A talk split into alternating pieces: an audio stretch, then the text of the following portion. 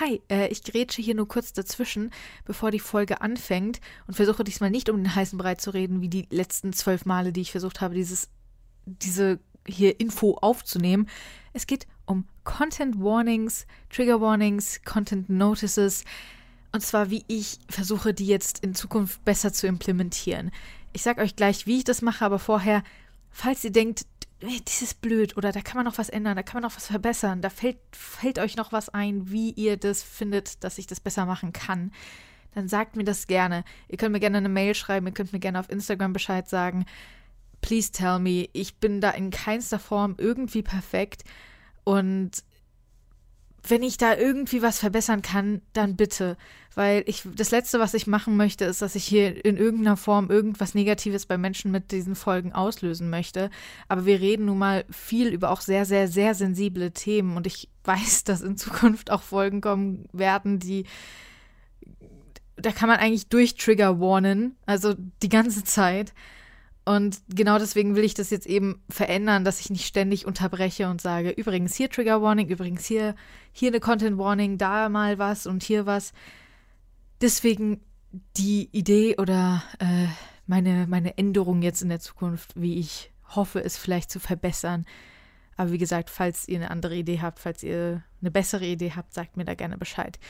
Und zwar ist mein Plan, dass ich jetzt erstmal alle Content Notices in die Beschreibung packe und zwar ans Ende der Beschreibung, ähm, sodass, wenn jemand trotzdem die Beschreibung lesen möchte, aber nicht ge gespoilert werden will, weil letztendlich spoiler ich damit natürlich. Ich muss ja irgendwie die Dinge ein bisschen genauer erklären. Ich kann nicht sagen, Content Warning, wir reden über etwas, was der Person passiert sein könnte. Und ich muss ja schon ein bisschen ins Detail gehen. Äh, deswegen packe ich sie ans Ende.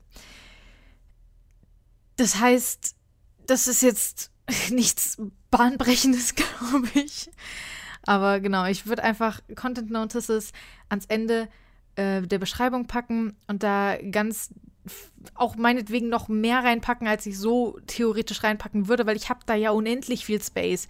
Ich werde da alles reinpacken, was mir einfällt, äh, wo, ich, wo ich denke, das könnte irgendjemanden vielleicht schaden, das könnte jemanden negativ aufstoßen und äh, dann, dann einfach better safe than sorry. Ich will um Gottes Willen nicht, dass hier irgendjemandem was Negatives passiert. Und falls euch dann auch noch irgendwie was auffällt, das ist das Positive noch daran, ähm, kann ich da eben noch was hinzufügen. Also wenn euch dann irgendwie in der Folge noch aufgefallen ist, ey, du hast das und das übersehen. Äh, ich weiß nicht, ich hab, du hast zum Beispiel das Thema, ihr habt viel über Spinnen geredet und ich habe eine Spinnenphobie und alleine schon die Erwähnung von Spinnen, ich hoffe, ich habe jetzt hier mit niemandem getriggert, aber alleine die Erwähn Erwähnung von Spinnen löst bei mir schon negative Gefühle aus. Ähm, dann kann ich das noch nachträglich hinzufügen und nachträglich äh, reinschreiben. Und das wäre mein Plan. Wie gesagt, nichts Bahnbrechendes. Ich rede schon wieder viel zu lang.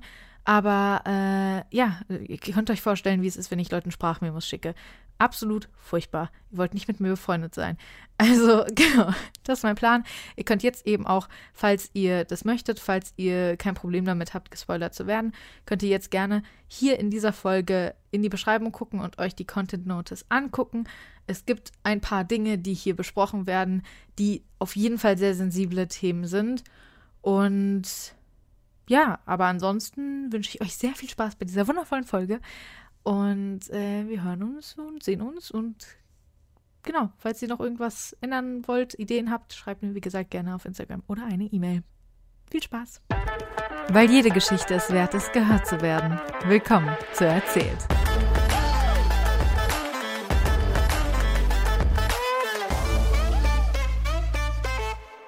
Nenn mich einfach Maria. Das ist, das ist aber richtig lustig, weil ich habe dich, hab dich noch nie Maria genannt. Niemand nennt mich Maria. Nennt dich jemand Maria? Also meine Mama, wenn sie sauer ist, Anna Maria. Ich dachte, deine Mutter nennt sich, wenn sie äh, sauer ist, am Ende einfach nur Maria. Oh nee, nee, Maria. Das, das wäre richtig noch nie lustig. jemand genannt. Aber Scherzhaft, glaube ich mal, irgendjemand, wenn man sich immer mit dem zweiten Namen anspricht. Man nennt dich nur Anna. Richtig, nur Anna. Freundinnen nennen mich Anni auch. Mhm.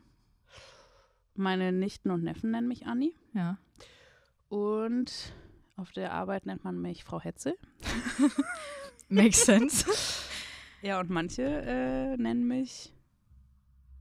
Ja, also mein Schulleiter hat mich früher Anna Maria genannt. Mhm. Ich glaube, der hat nicht gerafft, dass das zwei Namen sind, wenn ich ehrlich bin. Das hat mich immer aufgeregt. Und meine so, Mama stimmt, halt ja. nur, wenn, wenn sie sauer ist. Ja, weil es gibt ja halt typische diese mit Bindestrich Doppelnamen. Ja, und ich werde ohne Bindestrich geschrieben. Das ist, darauf besteht. Darauf bestehst du. Das ist wichtig. Ich meine, ich nenne dich halt immer Anni. Ja, ist auch in Ordnung. Ja, so hast du dich auch, auch vorgestellt. Man, ich weiß, ja. ja. ich weiß auch gar nicht, wie man, wie ich mich jetzt hier vorstelle. Das kannst du ja jetzt gleich tun, weil wow. jetzt sind wir quasi schon in der Folge drin. Hahaha, sneaky way, wow. in die Folge reinzukommen. Hallo und herzlich willkommen zu Erzählt, dem Podcast. Ich bin Leonie und hier mir gegenüber sitzt Anni, wie ihr gerade schon gehört habt, oder auch nicht Maria, sondern Anna Maria Hetzel. Richtig, jetzt hast du aber meinen Namen, meinen zweiten Namen ja doch mitgenannt. Also eigentlich heiße ich ja auch Maria. Ja. Aber so nennt aber mich niemand halt niemand. Dich Maria. Niemand. Niemand. Wirklich niemand. Willst du dich kurz ein bisschen vorstellen, wer du bist, was du so machst und Richtig. Wieso? Ähm, genau, ich bin äh, Anna oder auch, äh, wie Leonie gesagt hat, Anni. Kommt immer drauf an, mit wem ich rede. Äh, dementsprechend werde ich genannt. Ich bin aber komplett fein damit, wenn man mich Anna oder Anni nennt. Womit ich nicht fein bin, ist Anna Maria. Ähm, damit habe ich irgendwie ein Problem. Ich weiß nicht warum, so ist es halt. ähm, wenn ich mich vorstellen müsste, äh, dann würde ich sagen, äh, ich bin Künstlerin, mhm. Lehrerin mhm. und Feministin. Ich finde, das beschreibt dich sehr, sehr gut. Ja, tatsächlich. Cool. Ja. Also vor allem Künstlerin fällt mir bei dir immer mit als erstes ein, wenn ich an dich denke. Äh, du hast ja auch einen Zweit-Account, also du hast ja theoretisch Richtig. auf Instagram mehrere Accounts. Die findet man häufiger auf Instagram. Aber du hast einen Account, der hauptsächlich deiner Kunst gewidmet ist. Richtig. Und ich finde, den kannst du jetzt auch gerne mal shoutouten. Ja, gut, den kann ich nennen. Der ganze ähm, Account nennt sich Schaffensprozess.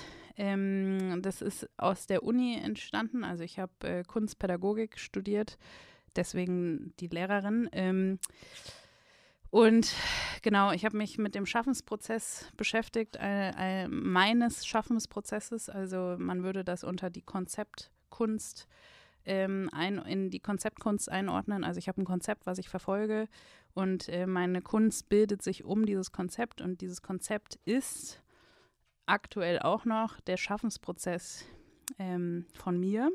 Also wie entstehen eigentlich Bilder? Und das passiert schon, wenn ich mich damals in die Uni, in die U-Bahn gesetzt habe, auf dem Weg zum Atelier. Da hat eigentlich der Schaffensprozess schon angefangen und das habe ich alles dokumentiert, unterschiedlichste Art und Weisen. Und das findet man eben auf diesem Account, der ist recht klein und auch gerade so ein bisschen stillgelegt, weil ich meine, ich mache noch Kunst, äh, aber eben nicht mehr so viel wie natürlich äh, zu Uni-Zeiten. Ab und zu gibt es noch eine Ausstellung. Ähm, und dann ist der Account auch aktiver. Aktuell ist er recht ähm, ja, auf Pause gedrückt. Aber ich finde es einfach schön, wenn man sich das anguckt und sich dann einfach mal vorstellen kann, was du so alles kreiert hast oder auch kreierst. Weil ich find, fand deine Kunst immer total schön oder finde sie immer noch schön. Danke. Äh, und die hat immer sehr zu mir gesprochen, weil ich finde, das ist auch, ich habe so diese Konzeptkunst und sowas nie so wirklich kennengelernt. Also ich kannte sie vorher so in der Art nicht. Ähm, beziehungsweise habe sie selten gesehen. Und äh, ich, ich finde es total schön, dadurch, dass ich ja auch selbst zeichne und auch äh, immer mal male, kenne ich das halt natürlich auch so, diese, wie es ist, so diesen Prozess zu haben, wenn, wenn was entsteht und so. Und da die Kunst und die Schönheit zu sehen in dem Prozess, finde ich total cool. Voll. Und ich finde ja auch, egal ob man, also wie gesagt, wenn man selber irgendwie künstlerisch aktiv ist, dann kann man das noch mal ein bisschen mehr nachvollziehen. Mhm. Ähm, und ich finde eben auch dieses, diese Hochkultur der Kunst so ein bisschen ähm, vom Thron zu nehmen und zu sagen, ähm, ja, es kommen am Ende Bilder raus, aber der Weg zu diesem Bild kann auch wenig glamourös sein, kann sehr ätzend sein. Es sind viele Breakdowns, es ist viel an einem selber zweifeln, es ist viel, ich habe überhaupt keine Lust, ins Atelier zu gehen, weil ich würde am liebsten im Bett liegen bleiben, aber eigentlich weiß man, man hat irgendeine Abgabe oder man muss das machen und dann ähm, das, und das versuche ich halt irgendwie in Bildern, in, ähm, äh, in allem Möglichen zu dokumentieren. Ähm, also es gab, gab auch Texte, die ich dann vorgetragen habe äh, zu den Ausstellungen oder so oder Begleittexte äh, zu den jeweiligen Sachen, die das so ein bisschen erklärt haben und eben ähm, diesen Schaffensprozess gezeigt haben und auch, um so ein bisschen zu motivieren, ähm, Schaffensprozess passiert ja überall. Mhm. Also nicht nur in der Kunst, sondern also im Leben generell. Also eigentlich ist ja unser ganzes Leben, wenn man es komplett philosophisch sagen möchte, ist ja eigentlich ein Schaffensprozess. Ja. Also wir haben irgendwie, wir haben irgendwas, wo, wo, worauf wir uns hinbewegen und ähm, das dokumentieren wir zum Beispiel auf Instagram oder in Podcasts oder ähm, genau. Und das finde ich irgendwie ganz spannend, dass man das so weiterdenken kann und wahrscheinlich auch zerdenken kann. Genau. Ich glaube, man kann alles zerdenken. Ja. Äh, da sind wir wahrscheinlich auch beide sehr gut drin. Ähm, aber vor allem, ich habe immer das Gefühl gehabt, ich weiß nicht, ob das irgendwie so eine Misconception ist oder ob das sowas ist, was, was mir immer nur so gesagt wurde, dass Kunst, das Kunststudium sehr theoretisch ist. Aber dadurch, dass was ich bei dir gesehen habe, da ist ja schon doch auch Praktisches dabei. Oder ist es dadurch, dass du Kunstpädagogik gemacht hast, dass das Theorie, äh, dass das praktischer ist? Also ich würde tatsächlich, äh, ich, mm, nee, ich, ich hätte jetzt tatsächlich gesagt, dass die Kunstpädagogik wahrscheinlich noch theoretischer mhm. ist, weil du halt ja noch das Pädagogische mit drin hast. Ähm, und es kommt drauf an, ich habe ja auf Lehramt studiert äh, und ich habe auf Gymnasiallehramt studiert. Das ist, das ist natürlich dann ein größeres Studium mhm. als jetzt zum Beispiel Grundschullehramt. Ähm, und im Grundschullehramt ist es dann tatsächlich recht wenig praktisch. Und im, im Gymnasialzweig ist es dann so, dass ich, ich glaube, vier Semester musste ich Hauptstudium machen. Das Hauptstudium heißt halt, ich habe zwei Schwerpunkte. Ähm, also was Praktisches, einmal Malerei habe ich mir ausgesucht und neue Medien muss man machen. Also so Film und Foto und Photoshop und sowas. Ja. Ähm, und das musst du diese zwei Jahre machen. Ähm, ich habe es ein bisschen länger gemacht. also gewollt. Ja. Nicht, weil ich irgendwie gemusst, hat, gemusst so, habe, ja. sondern weil ich gesagt habe, man studiert im schlimmsten Fall studiert man nur einmal. Ja. Und dann möchte ich das ausnutzen, weil wenn ich tatsächlich Lehrerin werde, dann bin ich sehr lange Lehrerin. Mhm. Und dann werde ich es bereuen, dass ich nicht meine Zeit im Studium genutzt habe und ein Atelier, was ich zur Verfügung gestellt gekriegt habe, ähm, hatte. Und das ist einfach, ich habe es so genossen und zwar so sehr, dass ich mir den Grundriss von meinem Atelier no. tätowiert habe zum Abschluss meines Studiums. Das ist voll cool.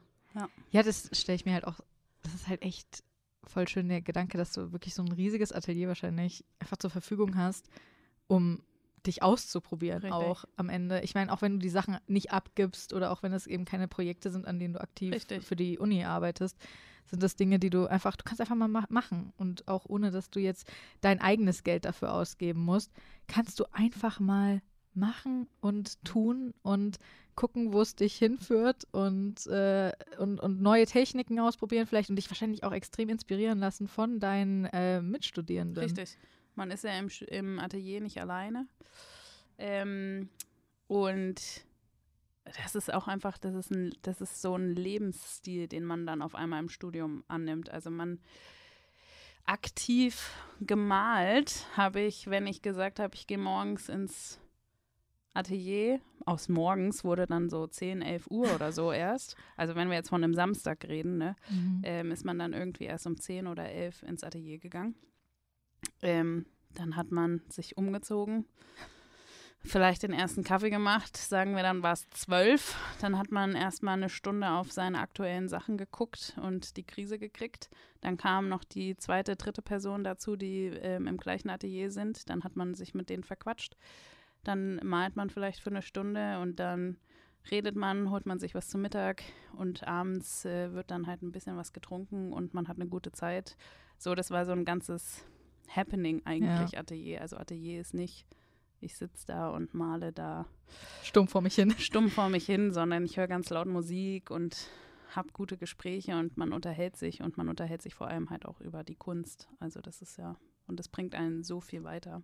Also deswegen würde ich jedem empfehlen, wer irgendwie künstlerisch aktiv ist und gerne mit Menschen irgendwie auch zu tun hat, tatsächlich sich auch ein Atelier mit Menschen ähm, zu holen, um Mhm. halt in diesen Austausch zu kommen, weil sonst kommt man nicht weiter, glaube ich. Zumindest bin ich davon überzeugt. Ja, ich kann mir das voll gut vorstellen. Also du lernst ja auch extrem viel, also auch wenn du vielleicht so deine eigenen fixen Vorstellungen hast davon, wohin deine Kunst geht oder wie du deine Kunst haben möchtest, trotzdem Input von anderen kann ja auch nur die kleinsten Dinge daran ändern und das so viel besser machen und so viel.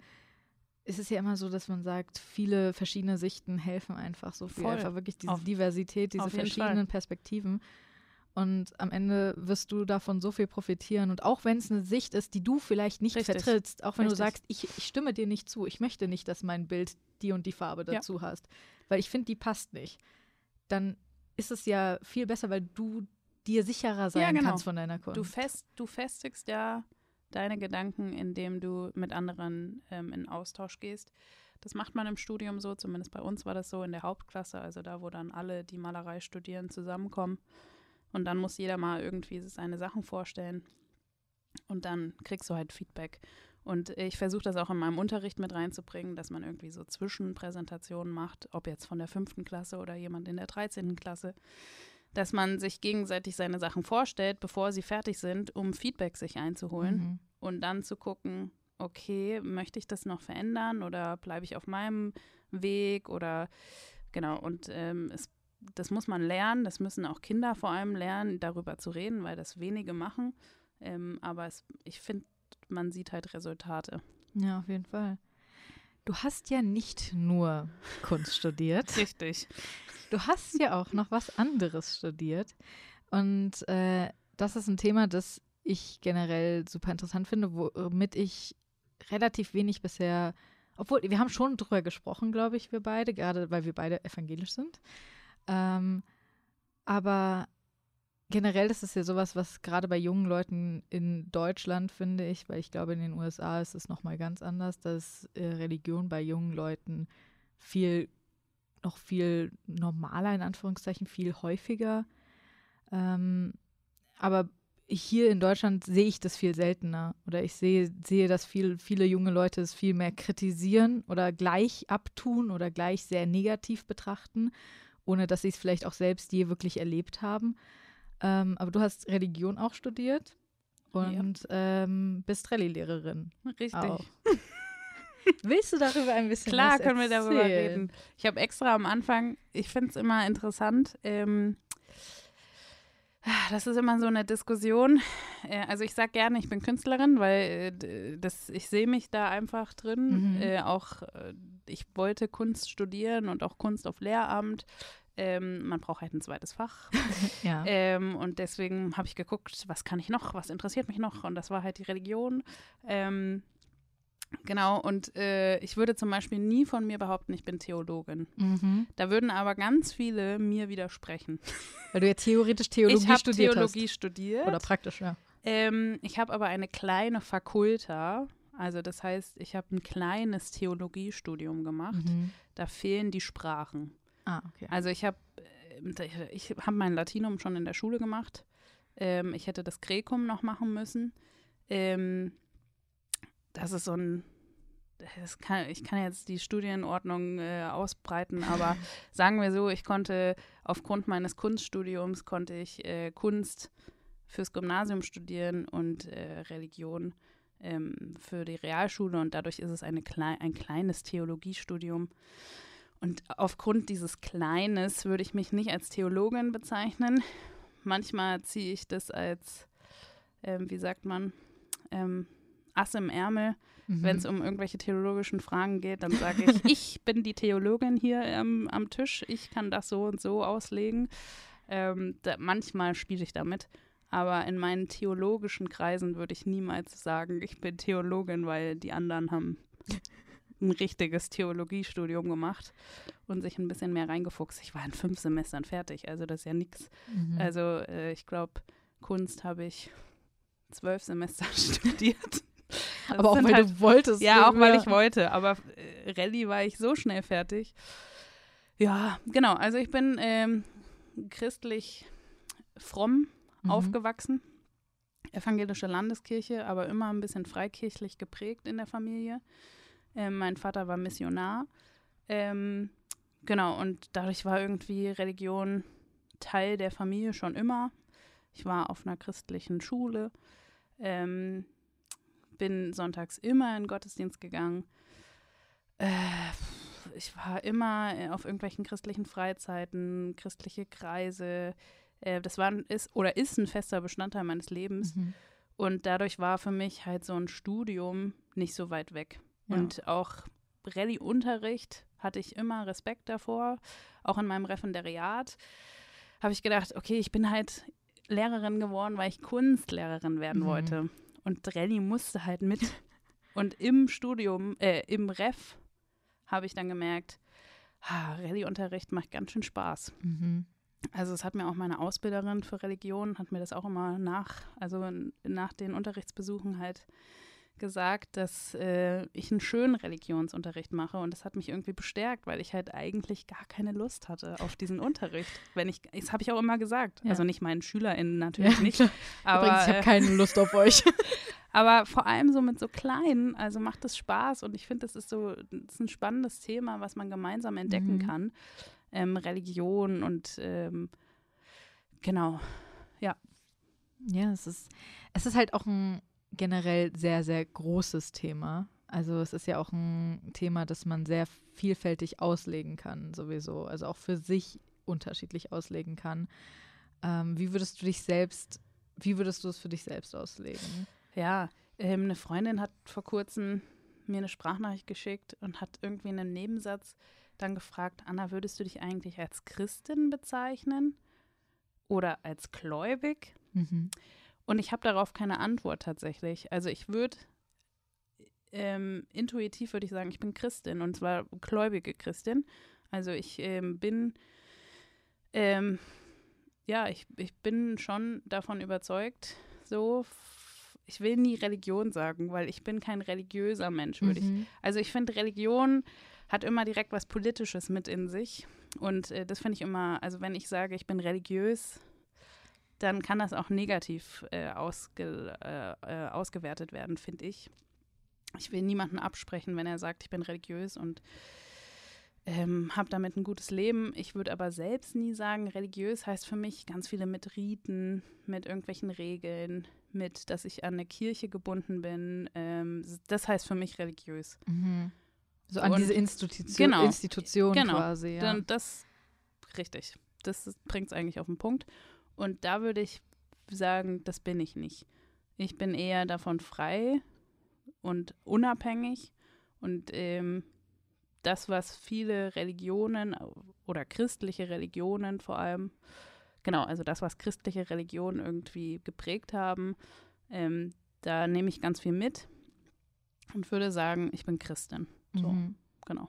Und Ja. glaub halt auch daran. Weil das ist ja auch das, was, was ich in dir so sehe, weil viele Leute haben diesen Trugschluss, diesen Trugglauben irgendwie, dass Religion oder das Glauben gleich mit konservativ sein, mit ja, sich vielleicht zum Beispiel eben auch LGBTQ Plus Community und, und Abtreibung und diese ganzen Themen, die äh, teilweise kontrovers sind, nicht unbedingt kontrovers sein sollten, ähm, dass, dass sie damit Probleme haben oder dass sie dagegen sind, automatisch. Einfach dadurch, dass sie gläubig sind, dadurch, dass sie religiös sind. Und ich glaube, das ist auch was, was du damit gerade so ein bisschen ausdrücken wolltest, dass du sagst, hier, du, du, du ähm, differenzierst dich von der Institution Kirche in der Form, beziehungsweise Religion und bist gläubig für dich, weil ich weiß, dass du eben eindeutig nichts gegen die LGBTQ Plus Weißt Community du's? hast. Zumindest kannst du es sehr gut verstecken. Ja, das ist, ähm, ja, äh, ich, ich, ich krieg sowas immer, ich krieg sowas tatsächlich so häufig zu hören. Ähm, also von Mhm. beiden Seiten. Ähm, ganz konkretes Beispiel damals in meinem Kunststudium. Ich meine, unser Kunstinstitut Ist gay as fuck. Ja, also queerer kann es da eigentlich nicht abgehen. Ähm, und ich weiß damals mit einer meiner jetzt ähm, besten Freundinnen. Mhm. Die hat mich ganz am Anfang, wir haben in der Fachschaft zusammengearbeitet. Und ähm, als wir uns gerade so kennengelernt haben, hat sie mich so gefragt, weil jeder wusste, ich habe halt Rallye. Mhm. Das wird eh immer dann, wie kann ich Rallye und Kunst überhaupt zusammen studieren? Das war nochmal ein anderes Thema. Und dann hat sie auch schnell gefragt, okay, sie muss wissen, weil sie ist halt geprägt und zwar negativ geprägt Mhm. von religiösen Leuten in der Verwandtschaft, die sie und ihr, ihre, ihre Queerness halt ablehnen. Und dann hat sie halt gefragt, wie ich dazu stehe. Ähm, und dann habe ich gesagt, äh, ich, ich, ich wusste, glaube ich, noch nicht mal, was ich darauf antworten soll, weil ich gesagt habe, ja, ist, ist doch okay. So, äh, wir können da ruhig ein theologisches äh, Gespräch drüber führen, aber ich brauche das nicht. Und wenn du das nicht brauchst, müssen wir da nichts führen, weil ich habe da nichts dagegen. Mhm. So, genau. Und das war für sie, war es so, okay, dann können wir Freundinnen sein. Mhm. Das war tatsächlich so. Und dann habe ich gesagt, gut, gut, dass wir drüber geredet haben. Und äh, sie ist jetzt, Shoutout zu Franzi, ähm, falls sie das hört. Sie muss es eh hören. ähm, oh, ähm, genau, ist sie einer meiner engsten Freundinnen tatsächlich. Also, und ich glaube, hätten wir, hätte sie diese Frage niemals gestellt, hätte das wahrscheinlich immer so ein bisschen dazwischen gestanden, weil sie gedacht hat, ah, die ist so eine religiöse Truller, Mhm. äh, die irgendwas mit Kirche am Hut hat. Ich glaube, sowas passiert wahrscheinlich häufiger. Also ich glaube, diese Vorurteile sind, also begegnest du das dem generell häufig, dass Leute. Voll, eigentlich. Also immer, wenn ich sage, ich bin Rallye-Lehrerin, das ist einer der ersten Fragen. Und wie stehst du zu Homosexualität? Das ist, und zwar egal aus welchem, du kannst, also mit äh, konservativen Christinnen Mhm. kriegst du genau die gleiche Frage gestellt. Und- weil und- du, weil, weil sie halt mitkriegen. Also sie wollen bestätigt werden. Ja, oder weil sie halt mitkriegen, was ich auf Instagram poste, ja. Mhm. mit wem ich mich so abgebe. Mhm. Ähm, ja, wahrscheinlich. Genau aus diesen Gründen fragen sie dann, oder ist es so ein, so ein Thema? Also es ist generell in dieser christlichen Bubble, ist es so das, das Thema, über das immer geredet werden muss. Mhm. Und ist es wahrscheinlich auch gut, dass man darüber redet, aber die Art und Weise, wie, ist halt. Aber gut, das ist nochmal ein ganz, also darüber gibt es Podcast-Folgen ohne Ende, genau über solche Themen. Mhm. Ähm, ja, aber es ist immer ein Thema, womit ich immer, also ich muss mich so rechtfertigen für mein Studium. Das ist, das ist Ja. super krass. Ja, es ist, ich glaube, und da ist halt dieser, dieser Unterschied, den ich eben auch merke, jetzt eben beispielsweise zu den USA, wo ich sehe, dass so viele Leute christlich sind, in allen möglichen Abspaltungen. Das ist jetzt nochmal dahingestellt, was wie gut und wie wir jetzt diese Abspaltungen sehen. Aber da sind ja sehr viele, auch sehr junge Leute christlich und da ist es eigentlich auch sehr normalisiert. Und ich sehe, dass hier, wenn jemand sagt, ich gehe jeden Sonntag in die Kirche, dass einen Leute angucken, als wäre man ein Alien. Also als wäre man, das ist, das ist, da könnte man so viele andere Sachen sagen und würde viel, in Anführungszeichen, normaler behandelt werden, Stimmt, ja, als wenn man sagt, man geht jeden Sonntag in die Kirche. richtig. Stimmt. Also, Das ist immer irgendwie ein, ähm, also man wird direkt seltsam angeguckt. Und ich glaube, das hat viel damit zu tun, dass wir hier halt in Europa, wir sind halt sehr so wissenschaftlich geprägt. mhm. Ähm, also Wissenschaft bringt uns voran, ist ja auch so.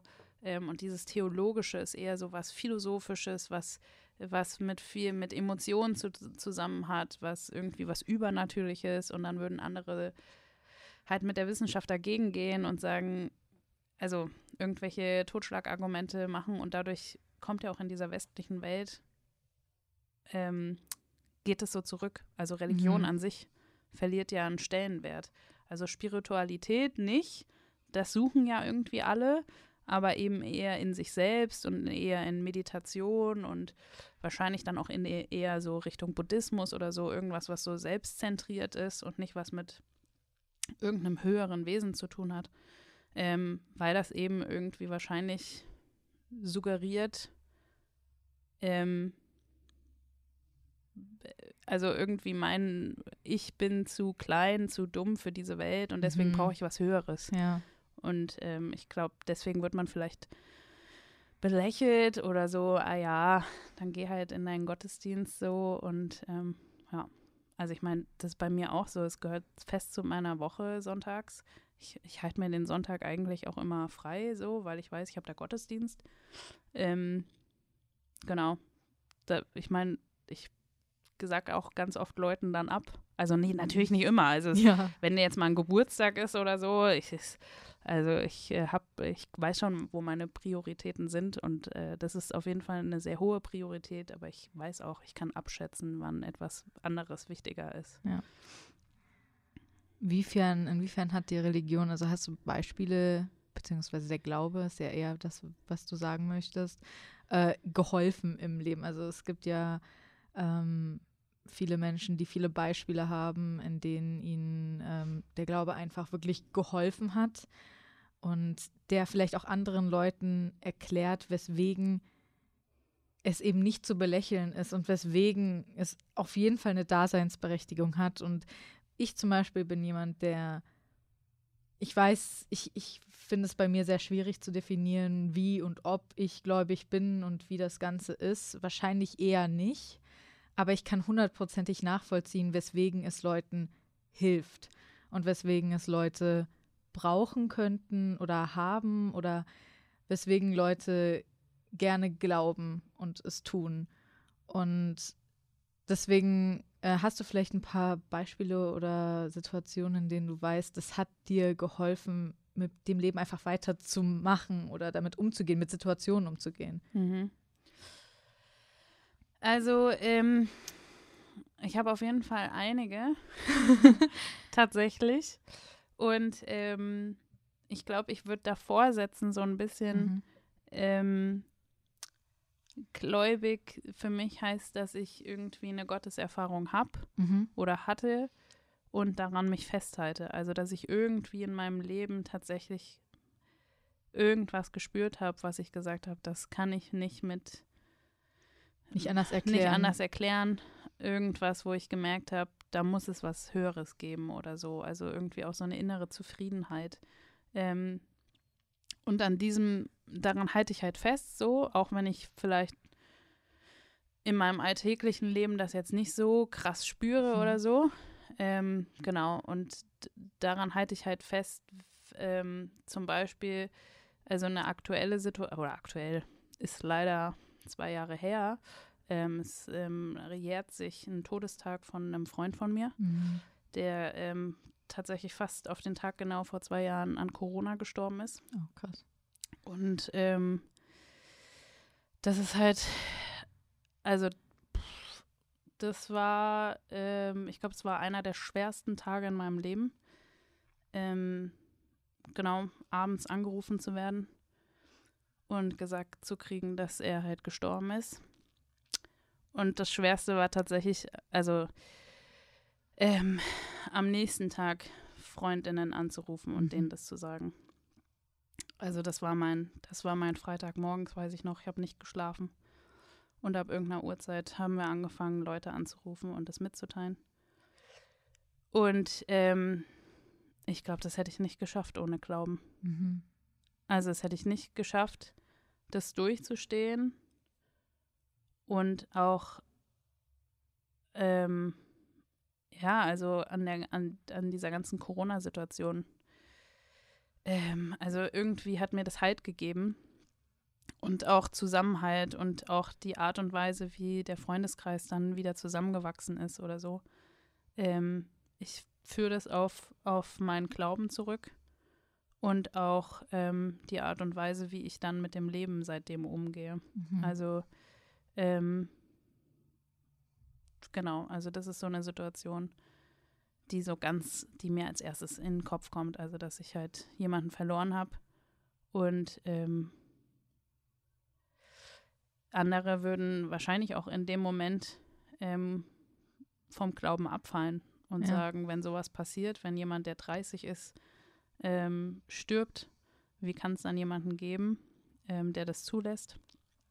Und bei mir war es eher, also ich habe das kein einziges Mal hinterfragt, tatsächlich. Ich weiß, vielleicht klingt das bei manchen, die irgendwie das nicht nachvollziehen können, klingt das vielleicht super seltsam, aber ich habe kein einziges Mal, also natürlich habe ich mich gefragt, warum er unbedingt sterben musste, so, Ja. aber ich habe kein einziges Mal gefragt, warum Gott das zugelassen hat. Also, ich weiß nicht, vielleicht klingt es bei manchen naiv. Ähm, bei mir ist es eher so ein, es hat einiges ausgelöst in meinem Leben und in dem Leben von unserem Freundeskreis. Und ähm, ich, klar, ich vermisse den jeden Tag. Also ich, Ja. ich denke jeden Tag an den. Komplett, jeden Tag. Und äh, mal mit einem weinenden Auge, mal mit einem lachenden Auge. Können Augen lachen? Das war, doch, doch. Sagt man das siehst, so? Du siehst, ja, und du siehst Okay. doch auch, wenn jemand lacht. Ja, stimmt, hast du recht. Ja. Aber also, verstehst du, wie ich meine? Also Ja. ich gucke da natürlich äh, schmerzlich zurück, so, aber ähm, ich ziehe das Positive daraus. Mhm. Und ich glaube, das hätte ich, ich kann mir nicht vorstellen, wie ich diesen Tag oder diese Wochen nach diesem Tod ohne Glauben geschafft hätte. Dir wurde dadurch quasi die Kraft gegeben, Voll. das, das durchzustehen. Ja. Und ich war im Ref. Ich war mitten im Ref. Das war vor meinem Unterrichtsbesuch. Oh, Ich habe so viel Liebe. vorstellen. Ich habe so viel Liebe erfahren von allen Seiten. Also in der Schule, im Studienseminar. Ich habe überall äh, hab, ha, so viel Liebe entgegengebracht bekommen. Ähm, das hat mich so gestärkt. Und in, in, beim, in meinem Denken führe ich das halt auf Ja. Gott zurück. So. Ja. So. Ja, das ist, das ist schon krass. Also ich kann mir das gar nicht vorstellen. Und das ist auch was, wo ich häufiger drüber nachdenke, weil ich generell ein sehr positiv denkender Mensch bin.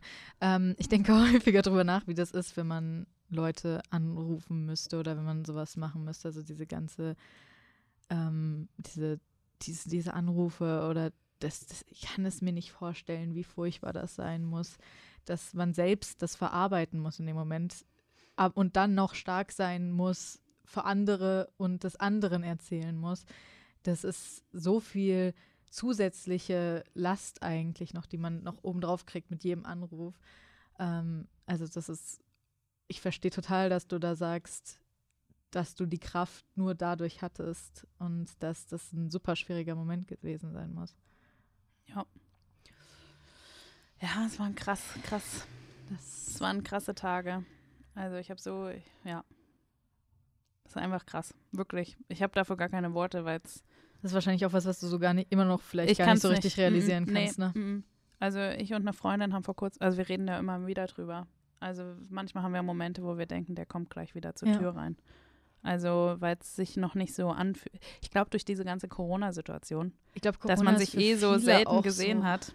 Corona wirkt für viele, viele haben ja auch das Gefühl, sie sind immer noch das gleiche Alter, das sie waren, als, als Corona Eben. angefangen hat. Oh, ja. Irgendwie, weil, weil in der Zeit die Zeit irgendwie stillgestanden ist. Und deswegen verstehe ich total, dass man so das Gefühl hat, das war alles irgendwie ein Fiebertraum, Ja. alles von damals Genau. bis jetzt. Und es ist so viel Zeit vergangen und gleichzeitig gar keine. Richtig, Also, stimmt, ja. Ja, verstehe ich total. Ähm, es gibt eine Geschichte, die, die du gesagt hast, die ist ganz lustig. Die ähm, von deiner Mutter. Ja, ich habe gerade gedacht, ich habe dir garantiert ganz viele Geschichten erzählt, die Du lustig hast, sind. du hast mir sehr viele Geschichten erzählt, die lustig sind. Wir haben schon sehr viel miteinander gelacht. Wir können auch mal kurz erzählen, wie wir uns überhaupt kennengelernt haben. Stimmt. Weil das passt Leonie. nämlich überhaupt dazu. Äh, das passt dir dazu. Wir haben uns nämlich kennengelernt durch eine Geschichte, die jetzt auch ein bisschen negativ Oh, voll. behaftet aber, ist. Ähm, aber gut, das ist was anderes. Aber, aber ohne diese Geschichte verbindet uns trotzdem. hätten Und wir uns nie kennengelernt. Deswegen äh, sehe ich mein Tattoo auch immer noch nicht Richtig. so negativ, weil ich mir denke, ohne Harry Potter äh, hätten wir uns nie kennengelernt. Und wir haben uns damals durch ein Harry Potter-Treffen kennengelernt. so verrückt. Ganz komisch. Facebook-Zeiten. Das sind Facebook-Zeiten. Facebook-Zeiten. Ohne Facebook. Und ich wäre da, ich bin da hingegangen durch eine Freundin, die, die, die gar nicht gekommen ist zum Treffen oder nur ganz kurz beim Treffen war, irgendwie fünf Minuten dann wieder gegangen ist. Ähm, ganz, ganz weird. Und durch ein Facebook, das hat sie mir erzählt, genau. Also Facebook-Treffen, Harry Potter-Treffen in Frankfurt.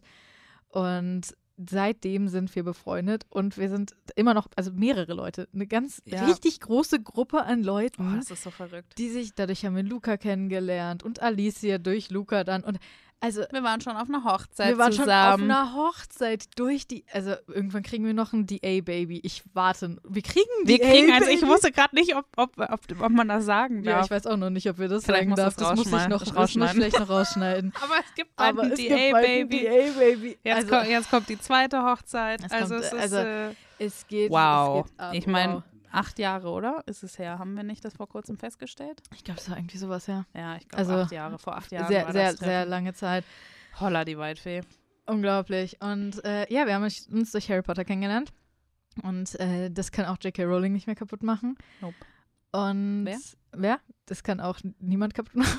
Und ähm, ja, da ist äh, aber tatsächlich, es hätte sein können, dass du Harry Ja. Potter nie kennengelernt Und dann hätten hättest. wir uns nie kennengelernt. und dann, hätten wir säßen uns wir nie. hier und dann nicht. säßen wir, Weird. das ist richtig krass. Ja, Ja. weil, äh, willst du die Geschichte ich erzählen? kann sie gerne erzählen. Ich erzähle sie super gerne. Ich erzähle sie wirklich. Äh, ach, das ist wirklich eine Geschichte. Das glaubt man einfach nicht. Also es hat alle Themen, die wir bis jetzt angesprochen haben, verbindet diese Geschichte, weil ich, ich habe ja schon gesagt, ich bin in einem religiösen, frommen Elternhaus groß Mhm. geworden. Und ähm, es gab damals eine Bewegung, das ist so absurd. Ich habe auch vor kurzem eine Doku geguckt, da wurde auch über diese Be und ich habe wirklich gedacht, krass, die war weltweit diese Bewegung. Ja. Das war nicht nur meine Mutter und andere Mütter in irgendeinem christlichen Kreis, nein, es war eine weltweite Bewegung. Weltweit haben sich haben sich christliche Gemeinden gegen Harry Potter verbündet Ja. und haben gesagt, dieses Buch ist vom Teufel. Die haben es auch verbrannt, oder? Ach, das weiß ich nicht. Wahrscheinlich. Oh Gott, ich hoffe, ey. Also wenn Leute anfangen, Bücher zu verbrennen, egal wie, Ja. dann macht, stellt man sich mit jemand anderem auf eine, Ja, auf eine Stufe und das ist schlecht. Oh, ja, also es wurden auf jeden Fall, Harry Potter war direkt vom Teufel. Das war schwarze Magie. Das war, ich weiß, ich weiß überhaupt nicht, wie die das begründet haben. Ich meine, ich war damals erste Klasse. Ich Mhm. weiß, das erste Buch kam raus, da war ich in der ersten Klasse. Ich weiß das noch so gut, weil ich das gleich noch sagen werde, warum ich das so gut weiß. Ähm, und ich habe das damals nicht verstanden. Aber wenn Mutti sagt, das darfst du nicht lesen, dann weiß ich, das ist ein ganz schlimmes Buch. Das ist böse. Das ist richtig schlimm. Ja. Alle um mich herum haben dieses Buch, aber ich darf das nicht haben. Das muss krass sein. Mhm. Und sie hat mir das nie gesagt. Sie hat nie direkt mir gesagt, das darfst du nicht lesen, weil es vom Teufel ist. Ich glaube, dann hätte ich ja wirklich, weiß ich nicht, schlecht geschlafen oder Ja. so. Sie hat einfach gesagt, das wird bei uns nicht gelesen. Punkt. So. Und dann ähm, hat aber meine damalige beste Freundin zu ihrem Geburtstag in der ersten Klasse Harry Potter 1 bekommen. Ich, ich weiß noch, wie wir da in, in ihrer Wohnung saßen und sie das auspackt und sie sich freut und alle sich mitfreuen und sagen, oh ja, wir haben das auch gerade angefangen zu lesen, das ist so toll und bla bla bla. Und man muss dazu sagen, dass meine damalige beste Freundin in einem noch krasseren frommen Haushalt aufgewachsen ist als ich. Mhm. Und ich kam nach Hause und erzähle das, dass die Freundin das bekommen hat. Meine Mama hat dann gesagt, da muss ich aber mit der Christiane noch mal reden, wie warum die das ihrem Kind äh, vorliest. Und dann war es so richtig. Und dann habe ich gedacht, krass, okay, wenn das, wenn meine Mutter da so reagiert, dann Mhm. muss das wirklich ein richtig schlimmes Buch sein. Und ich habe das einfach nicht hinterfragt, bis ich natürlich irgendwann älter wurde und dann mitgekriegt habe, boah, das sind ja mehrere Bücher. Ja. Und Leute lesen das und ich habe immer gedacht, so in der fünften Klasse hatten dann auf einmal alle Harry Potter. Ich weiß gar nicht mehr, welches Buch da rauskam, aber jeder hat es gelesen und ich habe immer gedacht, was ist das denn? Und dann kam, ich glaube dann, ich irgendwann davor kam auch äh, der erste Film raus und ich habe den Trailer gesehen. Ich habe wusste, das ist dieses Buch, was ganz, ganz schlimm ist. Also wird dieser Film auch ganz, ganz schlimm sein.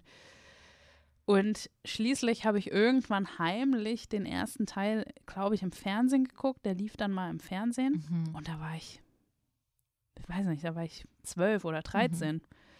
Ähm, und ich habe den geguckt und habe gedacht, okay. wow. Das ist richtig schlimm. Richtig schlimmer Film. Oh, wow. Und äh, irgendwann, und jetzt kommt's, ich war erst 16.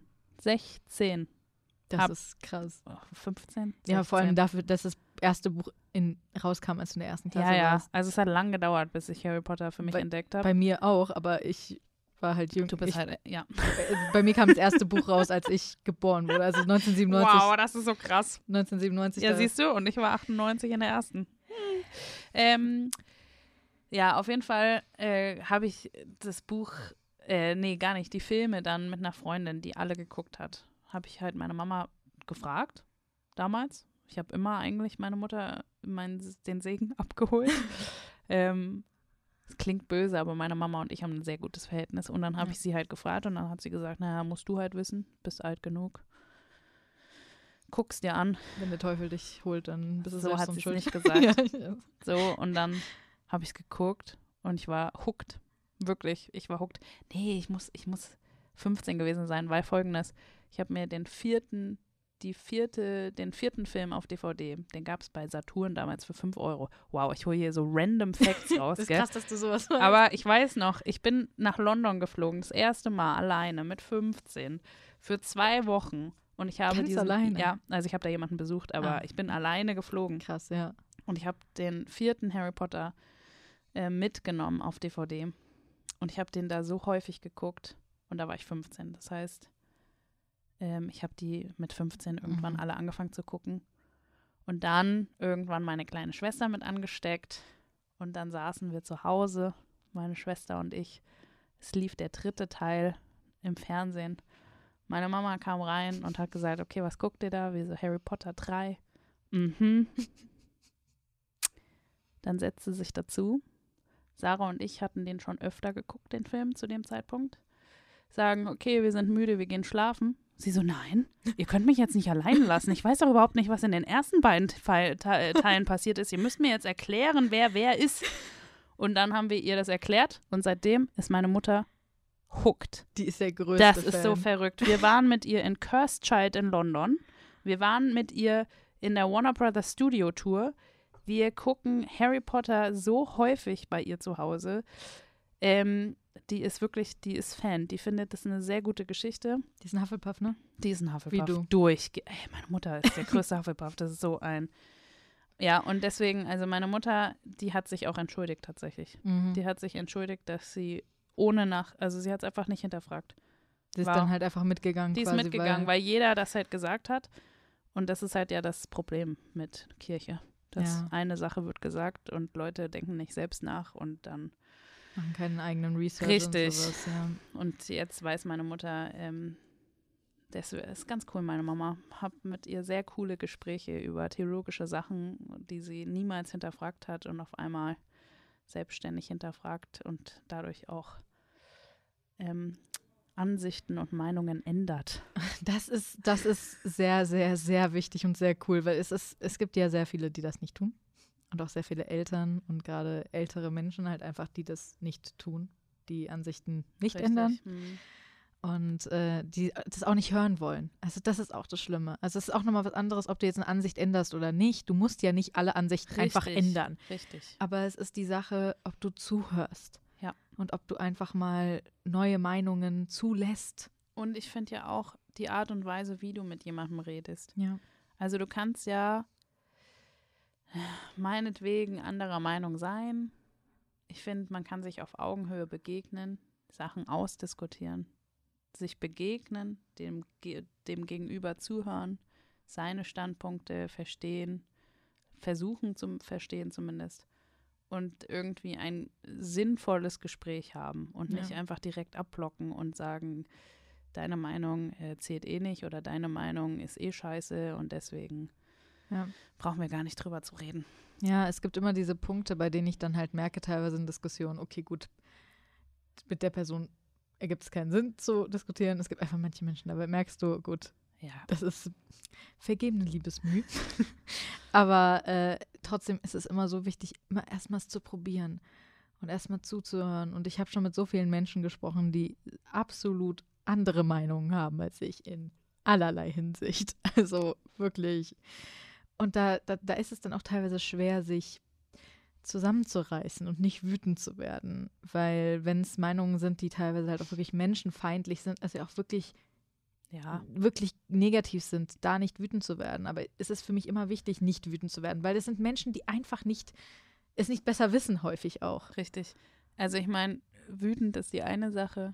Ich werde halt generell schnell emotional. Ja, same. In der Diskussion und zwar in jede Himmelsrichtung, die man sich vorstellen kann.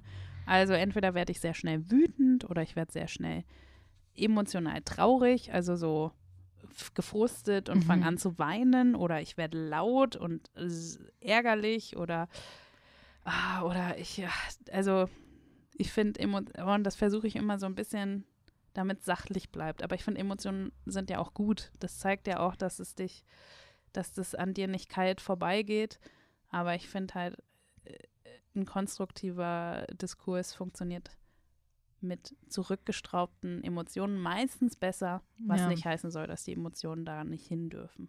Ja, das ist, was mein Therapeut immer gesagt hat. Weil ich habe so gesagt, ich bin total frustriert darüber, dass ich keine Diskussion führen kann, ohne zu weinen. Also so eine wütend. Also Ja. dass ich nicht jemanden mal anschreien kann oder wütend werden kann, ohne zu weinen. Weil ich das Gefühl habe, dass das meine, meine Punkte sch- abschwächt. Und das wirkt, als hätte ich, wäre ich nicht stark. Und er hat gesagt, letztendlich zeigt es eigentlich nur, dass man, dass das einem wichtig ist und dass es einem wirklich sehr wichtig ist. Und das stimmt bei manchen, aber bei manchen ist es wirklich so, dass sie dann einen nicht mehr ernst nehmen. Und es kommt wirklich stark auf die Personen an. Aber ähm, du hast schon auf jeden Fall recht, wenn man diskutiert, ist es wichtig, da irgendwie versuchen, die Emotionen so ein bisschen zurückzuschrauben.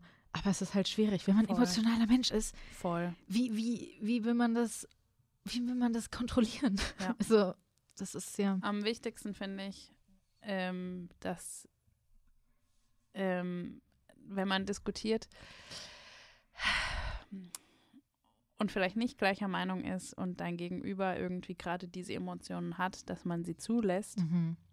und dass man nicht irgendwie drauf reagiert im negativen Sinne. Also, dass du nicht merkst, oh ja, jetzt fängt sie gleich an zu weinen. Jetzt kann ich äh, Noch jetzt so kann ich reinhauen. richtig reinhauen, weil ich weiß, wenn ich jetzt einmal kurz, äh, es kann auch so ein richtig, so ein richtig doofer Kommentar zwischendrin sein. Bei Geschwistern ist das meistens so, Mhm. dass man dann richtig dann in dem Moment irgendwie sagt, okay, jetzt habe ich dich gleich, jetzt fängst du gleich an zu weinen und dann habe ich die Überhand über die Diskussion, dieses Ausnutzen, das ist halt arschig. Ähm, also da, da braucht man auch gar nicht mehr weiter diskutieren, wenn man weiß, der gegen, das Gegenüber äh, behandelt einen so. Aber ähm, ich hatte gestern Nacht tatsächlich auch so eine Diskussion, wo ich emotional wurde, also emotional laut. Oder nicht laut, ich wurde einfach emotional so aufgeladen Mhm. und man hat gemerkt, das liegt, das ist mir ein wichtiges Thema und ich fühle mich nicht verstanden und, und dann war es schön, dass mir meine zwei Freunde da gegenüber saßen und das zugelassen haben und ähm, das einfach hingenommen haben, dass das so ist und einfach trotzdem mit mir normal weitergeredet haben und das fand ich irgendwie schön und wertschätzend. Mhm. Auf jeden Fall. Du hast ja gerade gesagt, Geschwister. Du hast da so ein paar, oder? Richtig. So mehr als eins Geschwisterchen. Wie ist denn bei euch so die Sortierung, die Reihenfolge? Bist du das, wo bist du in der Reihenfolge? Ich bin die vorletzte Die vorletzte. von sechs. Das ist eine Ansage. Also meine älteste Schwester ist oh, 15 Jahre älter als ich. Ja, kommt hin. Das ist schon krass. F 15 oder 14 Jahre? Irgendwie sowas. Ich weiß gerade gar nicht, wie alt sie Genug. ist. Also sie ist auf jeden Fall mindestens 14 Jahre älter als ich. Und meine jüngere Schwester ist zwei Jahre jünger. Das ist schon Ja. krass.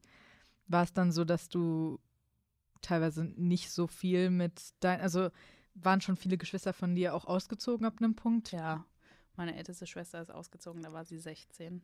Das heißt, du hast eigentlich nie wirklich mit dir zusammengelebt, so. Nee, tatsächlich, wenn man jetzt so, ich glaub, also die, wir hatten früher so, ein, so, eine, so eine Wohnung in so einem alten Herrenhaus.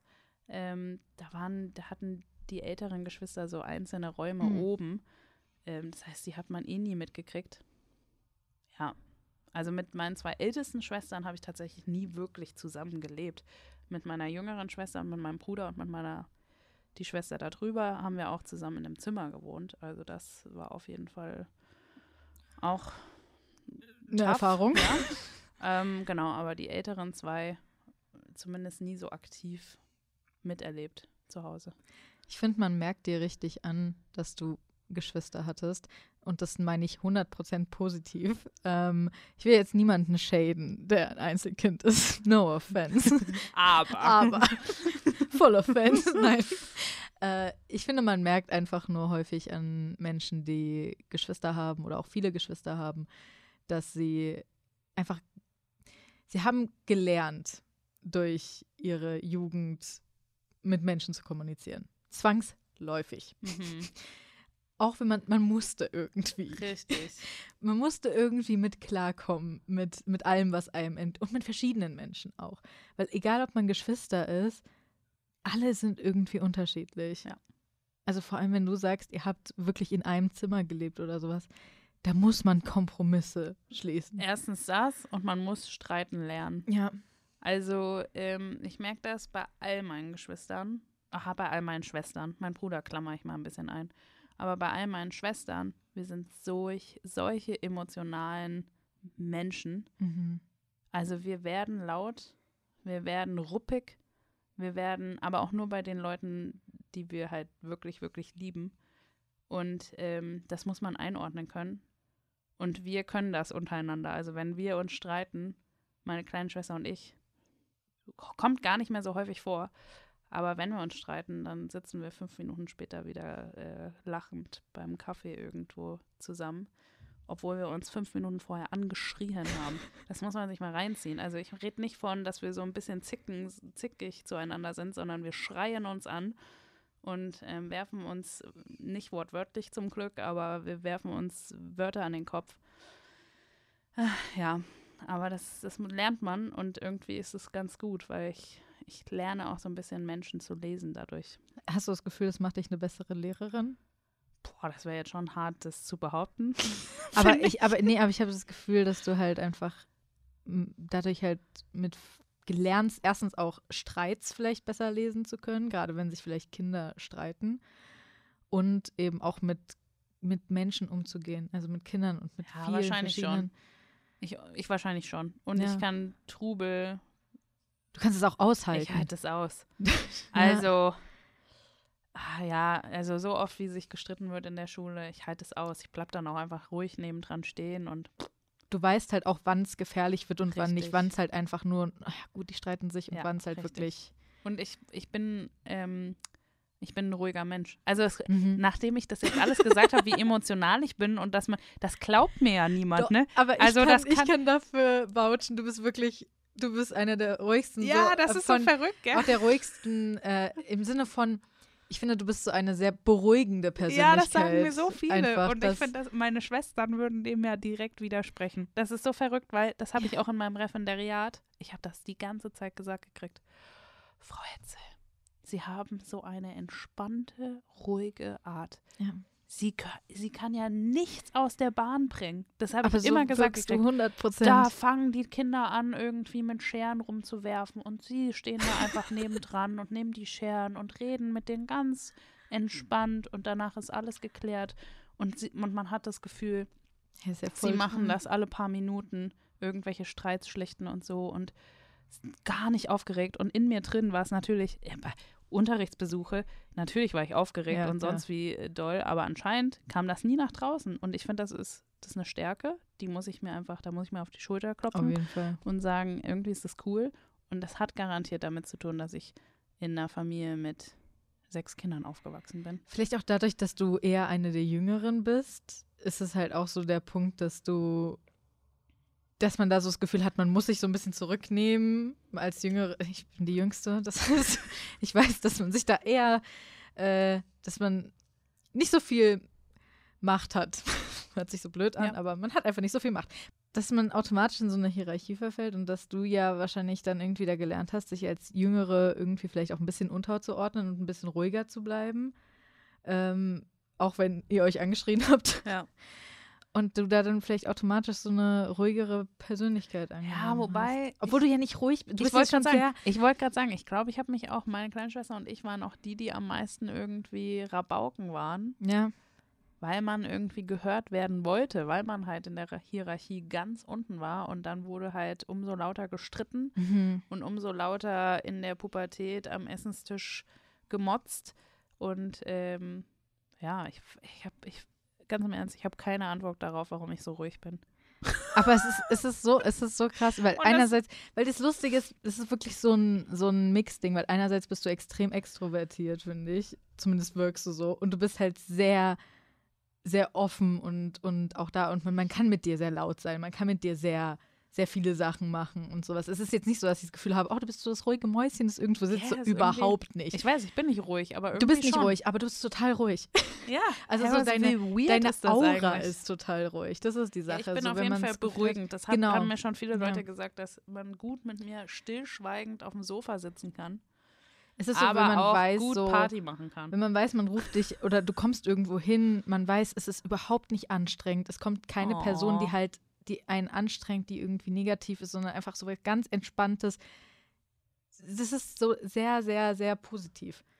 Also, äh, Cool. das ist das, was ich auf jeden Fall Das sagen nehme ich mir kann. mit. Und es ist, scheint ja anderen auch so zu gehen. Ja, also, irgendwie schon. Ist cool, ist gell? irgendwie, ja, ist cool. Man muss sich seine Stärken einfach mal eingestehen. Man Und meine Stärke ist, Leute zu, zu beruhigen. beruhigen.